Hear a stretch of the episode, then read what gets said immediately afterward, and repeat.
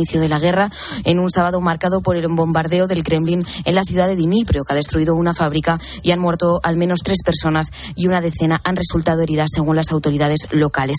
Todo mientras Rusia sigue con su ofensiva centrada en avanzar en el Donetsk. Y en México han detenido a Rafael Caro Quintero, conocido como el narco más buscado del mundo, cofundador, por cierto, del desaparecido cartel de Guadalajara. Se le acusa del asesinato de un agente infiltrado de la DEA, de la Administración Estadounidense de Control de Drogas, reclamado por Estados Unidos y también por México.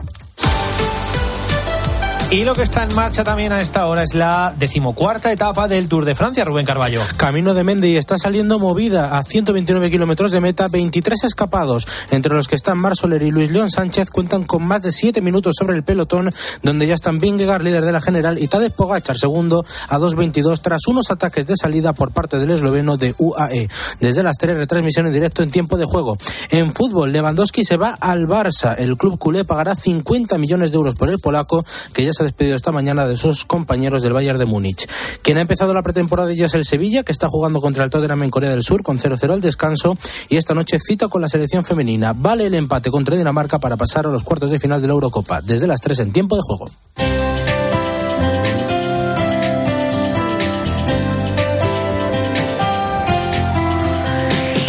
Historia de hoy en el espejo es la curiosa promesa que el Papa Francisco le hizo a la Virgen del Carmen. Álvaro Real, buenas tardes. ¿Qué tal, Iván? ¿Cómo estás? Mira, estamos en un día muy especial. La Virgen del Carmen es una devoción muy querida por todo el mundo. A ella le haría el Papa Francisco una promesa muy especial.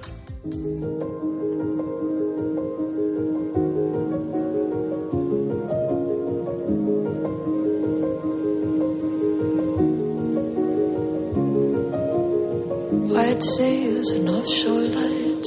En España hoy están de fiesta la mayoría de los lugares costeros, Cádiz, Chiclana en la frontera, el puerto de Santa María, Los Realejos, Málaga, Marbella, Rota, San Fernando, Santander, Santurce, entre otros. Una devoción que tendrá su origen en el Carmelo, con la nube de la visión de Elías como un símbolo de la Virgen Inmaculada.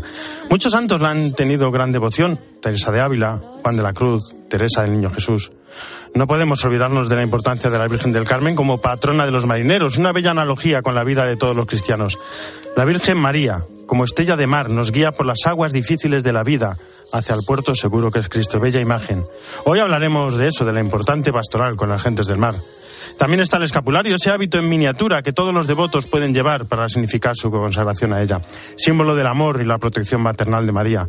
Marca que nos distingue como hijos escogidos y alivio que María nos da ante tanto sufrimiento.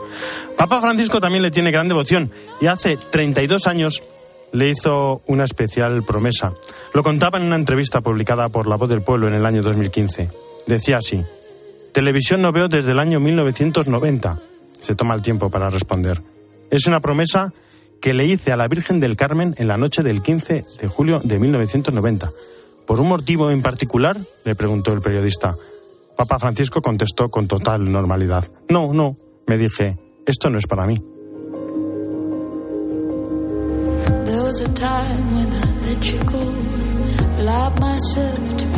Jesús Saquistán, ¿cómo estás? Buenas tardes. ¿Qué tal Álvaro? ¿Cómo estás? Bueno, Buenas luego tardes. vamos a hablar de, De esta la- pastoral, de la pastoral del mar, pero ¿por qué es la Virgen del Carmen la patrona de los marineros? Bueno, en principio tenemos muchas realidades, sobre todo vamos a hablar de cuando el criado de Elías desde el Monte Carmelo prefigura aquella nubecilla en el Antiguo Testamento que sube hacia el cielo, que sale del mar y entonces se prefigura a la Virgen del Carmen como patrona del mar. Pero, por ejemplo, entre muchos milagros está el Ocean's King, el rey del océano, que era un navío inglés que en 1845, yendo por el mar, iba allí un gran ministro que era Lord Fisher, que era anglicano, y había también uno, uno de los tripulantes que era eh, católico irlandés. Hubo una gran tempestad de las que el barco amenazaba zozobra, y entonces cuando estaban todos asustados, el, el- irlandés eh, se sacó del pecho el escapulario, hizo la señal de la cruz, lo arrojó al mar en plan de pedir ayuda a la Virgen y se calmaron las aguas. Lord Fisher se convirtió también a la fe católica, o sea, es un poco de los motivos de que la Virgen interviene también para salvar en las zozobras. Bueno, y háblanos del Evangelio de mañana. Pues mira, el Evangelio de mañana, después de que el Señor el otro día proponía la parábola del buen samaritano, en este caso el Señor va también a descansar. Se va a casa de Lázaro, Marta y María. ¿Qué se encuentra allí? Pues una imagen que, aunque hablemos de que el mundo judío y el mundo oriental es como más tranquilo y somos más los occidentales a veces más estresados, también se produce ahí una escena de estrés. Porque María la hermana de Lázaro y de Marta se siente a escuchar al Señor, pero Marta empieza esto de que la comida esté bien, que la cena esté bien, y entonces es como que se multiplica, ve que su hermana lo que está es escuchando y al final le dice, oye Señor, dile a mi hermana que me eche una mano. El Señor dice, andas inquieta porque María lo más importante es lo que está haciendo ahora sin desdecir lo tuyo. ¿Qué digo yo siempre? Hace falta en nuestro día, como propone el Papa en la Fratelli Tutti, esas relaciones humanas y hace falta también decir que vivimos en esta, en esta situación del estrés. Te veo, hasta luego, hasta luego, ya hablaremos siempre. Nunca cultivamos ese trato, esa relación que tenemos. Con lo cual, el Señor, por la oración contemplativa y por el servicio, es como tenemos que pues servirle a él y a los demás. Los periodistas nunca estamos estresados. Pues no, nunca, ¿verdad? Pero por eso tomarnos la vida con más calma pues en, la medida de las posibilidades. Muchas gracias, Jesús Luis. Hasta mañana. adiós.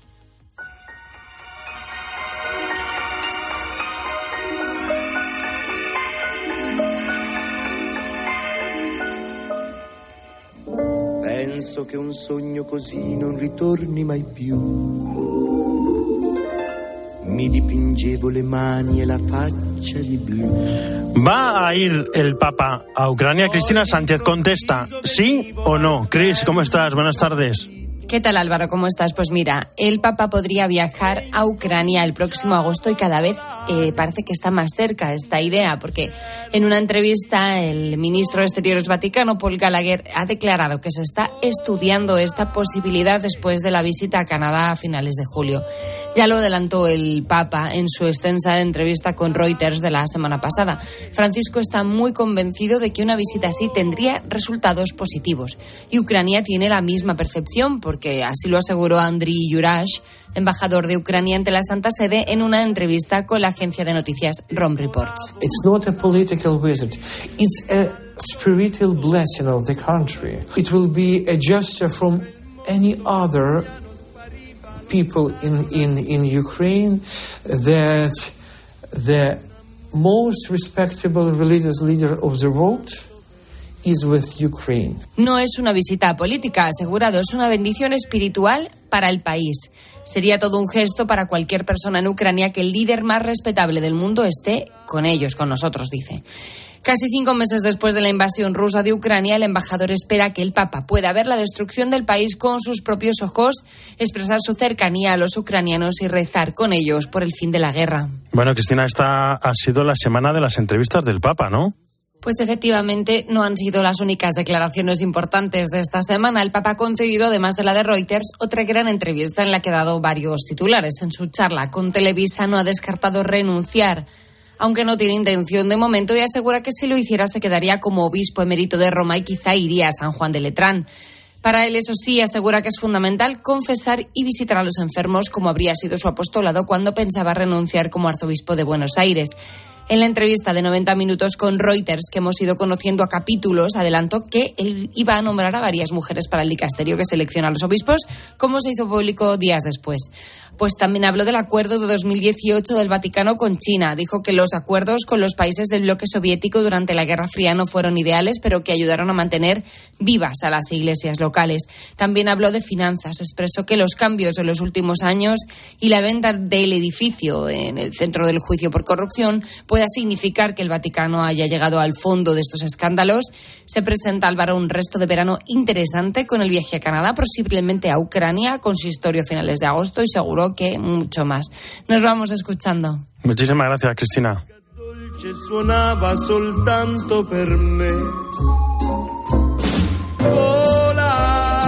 Bueno, ya que estamos con esta música, nos vamos a Roma a las 2 y 13, una hora menos en Canarias. Seba Fernández, ¿cómo estás? Buenas tardes.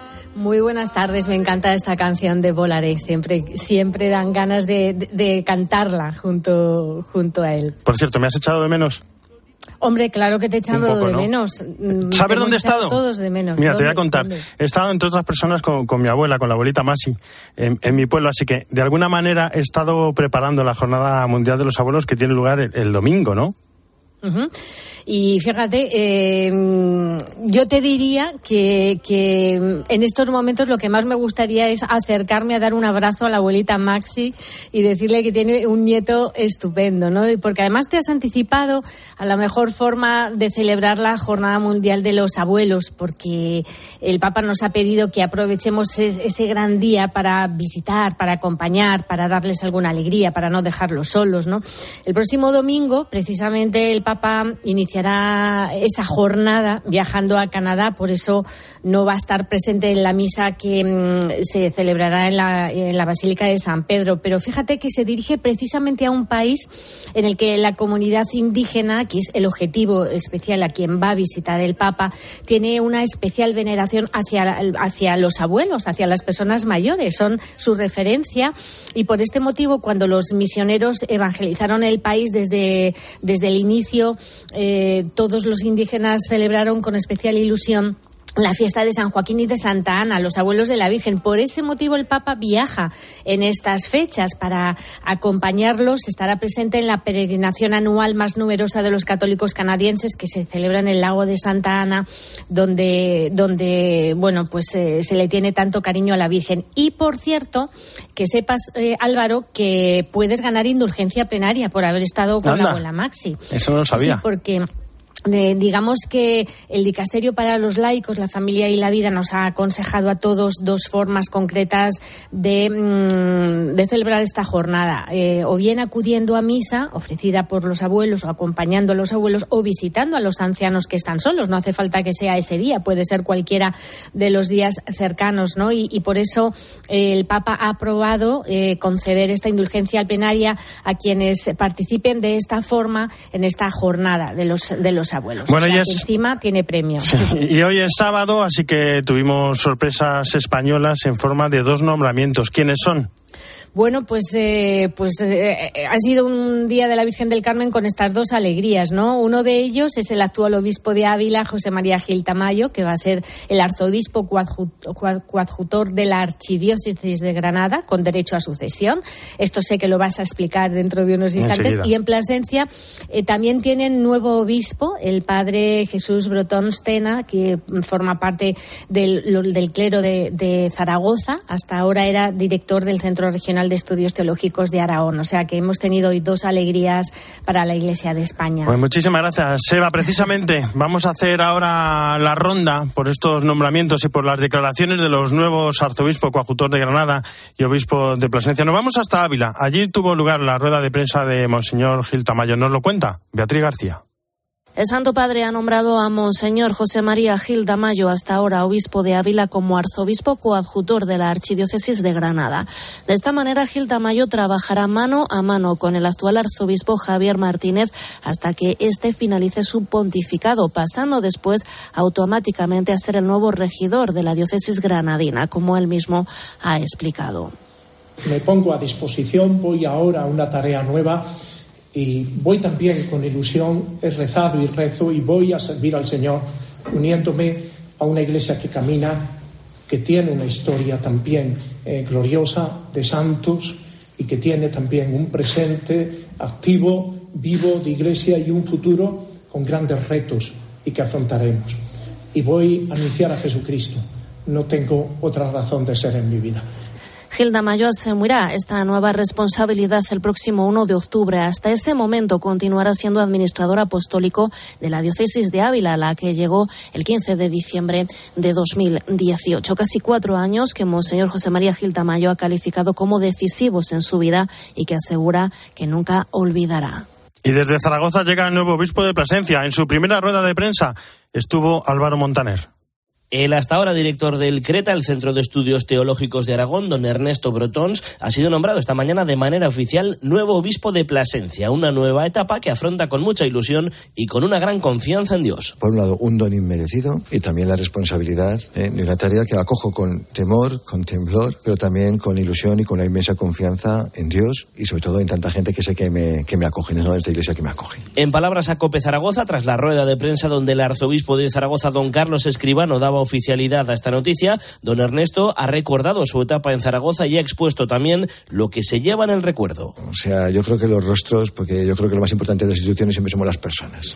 Luego me quedo pues con el trabajo realizado, crecer para servir, porque en definitiva yo creo que el CRETA está ahí como un instrumento de la diócesis pues para servir a la Iglesia y también a la sociedad. La toma de posesión de don Ernesto Brotons como nuevo obispo de Plasencia tendrá lugar entre septiembre y octubre de este año. Esta mañana, desde Zaragoza, ya ha mandado un mensaje a su nueva diócesis a la que ha asegurado está deseando llegar para compartir momentos de fe y oración y, de paso, poner cara a sus nuevos feligreses. En mediodía, El espejo. Álvaro Real. Cope. Estar informado.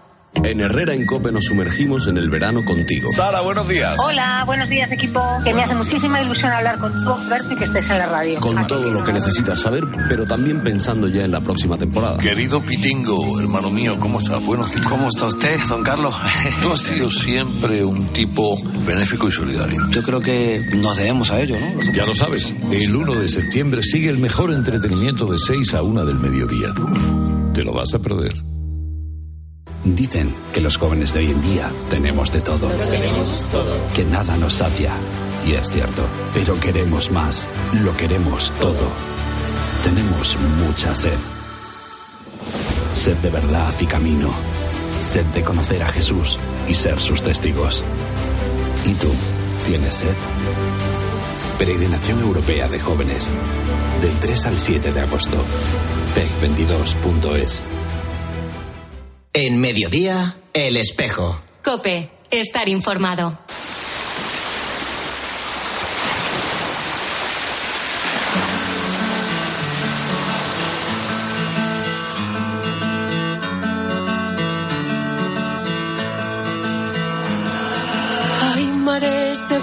Hoy es la Virgen del Carmen, patrona de los marineros, y hay iniciativas de iglesia muy bonitas para el trabajo con las gentes del mar. Por ejemplo, se impulsa la presencia de la iglesia en cada puerto, en cada pueblo marinero.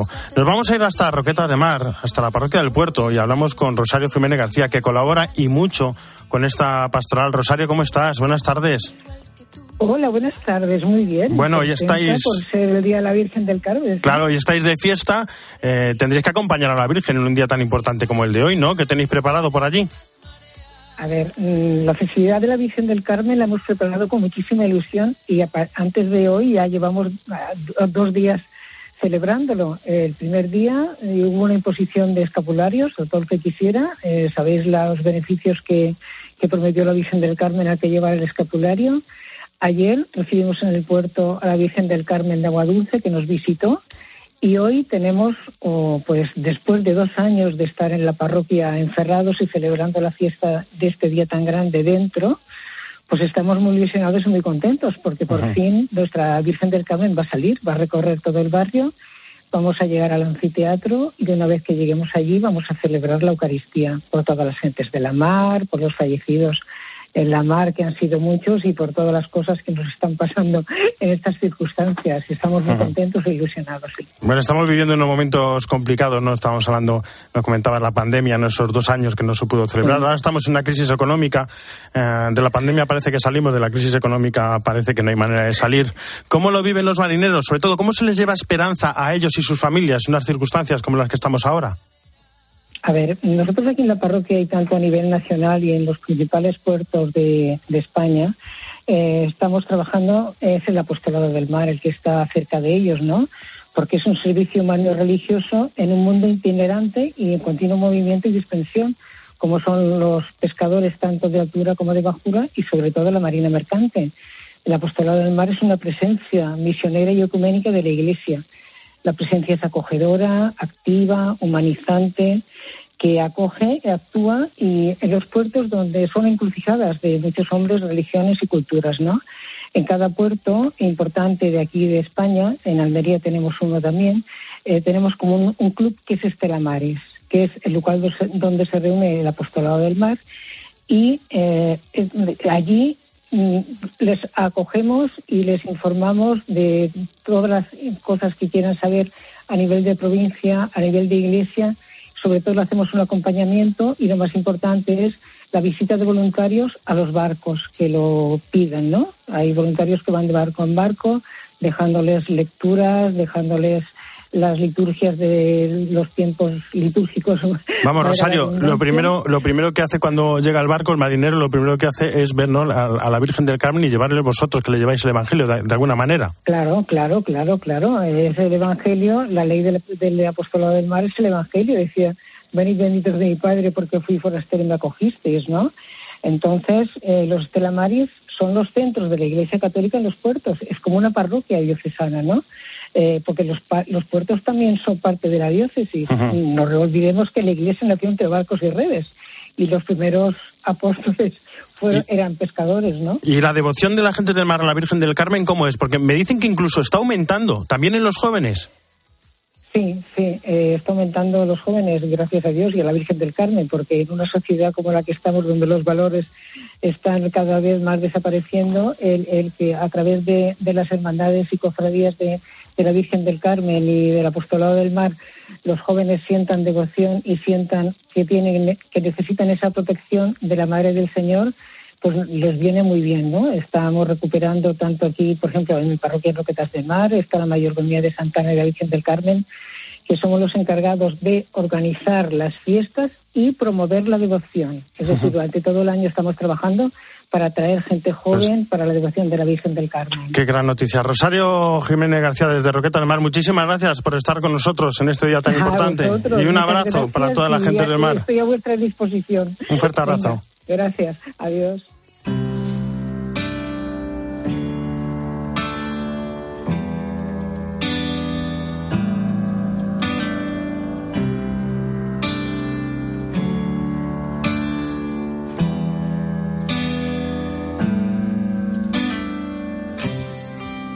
Lucha de gigantes convierte el aire en gas natural. Bueno, hay personas que son gigantes, que llevan vidas apasionantes muy difíciles, son aparentemente olvidados. Ahora se les quiere dar voz. María Alcudia, ¿cómo estás? Muy buenas tardes. ¿Qué tal Álvaro? Muy buenas tardes. A finales de junio, tras el Ángelus del 29 de junio, solemnidad de San Pedro y San Pablo, salía a la calle el periódico L'Observatore di Strada, un suplemento mensual de 12 páginas del Observatorio Romano hecho con los pobres y para los pobres, el diario de la amistad social y la fraternidad eh, que se vende en la plaza de San Pedro y en las calles de los alrededores y que distribuyen las personas que viven en el Palazzo Migliori, el edificio confiado por el Dicasterio de la Caridad a la comunidad de San Egidio para dar un techo a quienes no lo tienen. El periódico se publicará cada primer domingo de mes, tanto en versión impresa como online. Este proyecto, explican desde el Dicasterio de Comunicación, trata de dar voz a los que habitualmente no son escuchados, a los pobres, a las personas heridas por la vida, a los descartados y excluidos. En cada número se va a brindar un espacio especial a la voz de los migrantes que podrán contar su historia y sus esperanzas. En las páginas centrales, la reflexión sobre el tema de la edición a cargo del Papa Francisco a través de una amplia antología de sus palabras y gestos. Además, se van a dedicar dos páginas enteras a los cantos de las periferias, una colección de relatos, reflexiones, poemas y dibujos realizados por personas asistidas por asociaciones y grupos eclesiales o personas de la calle. En esta primera entrega destaca, por ejemplo, la historia de Mimo, que vive en la calle desde hace tres años. Le confiesa el escritor Daniele Mencarelli que vive ahí por elección. Según le cuenta, la realidad te socorre, la realidad hace que nada te falte. También este escritor, por cierto, vivió este infierno. Otras historias de esta primera edición son las de Michelle, que trabaja en el servicio nocturno itinerante de Caritas Romana, tratando cada noche de dar respuesta a las llamadas de tantas personas sin hogar que necesitan ayuda. O el testimonio de un activista político y periodista de Mali amenazado de muerte en su país y obligado a huir. El próximo número estará dedicado al verano, esta estación particularmente difícil para los más pobres. Un refugiado afgano contará en primera persona qué es el mar para un inmigrante. La contraportada llevará una lectura espiritual de la que se ha encargado el cardenal Ferocci y una viñeta de cómic del artista callejero romano Maupal, Mauro Palota, sobre lo que para él significa la entrega de la Iglesia. Desde luego es una iniciativa estupenda, este el Observatorio de Estrada, una iniciativa periodística para reconocer y restituir el derecho a la palabra a quienes la sociedad contemporánea olvida y considera descartados. Todo para que, como pide el Papa, luchar contra la cultura de la indiferencia. Hasta el próximo día. Muchísimas gracias, Mario. Hasta la semana que viene.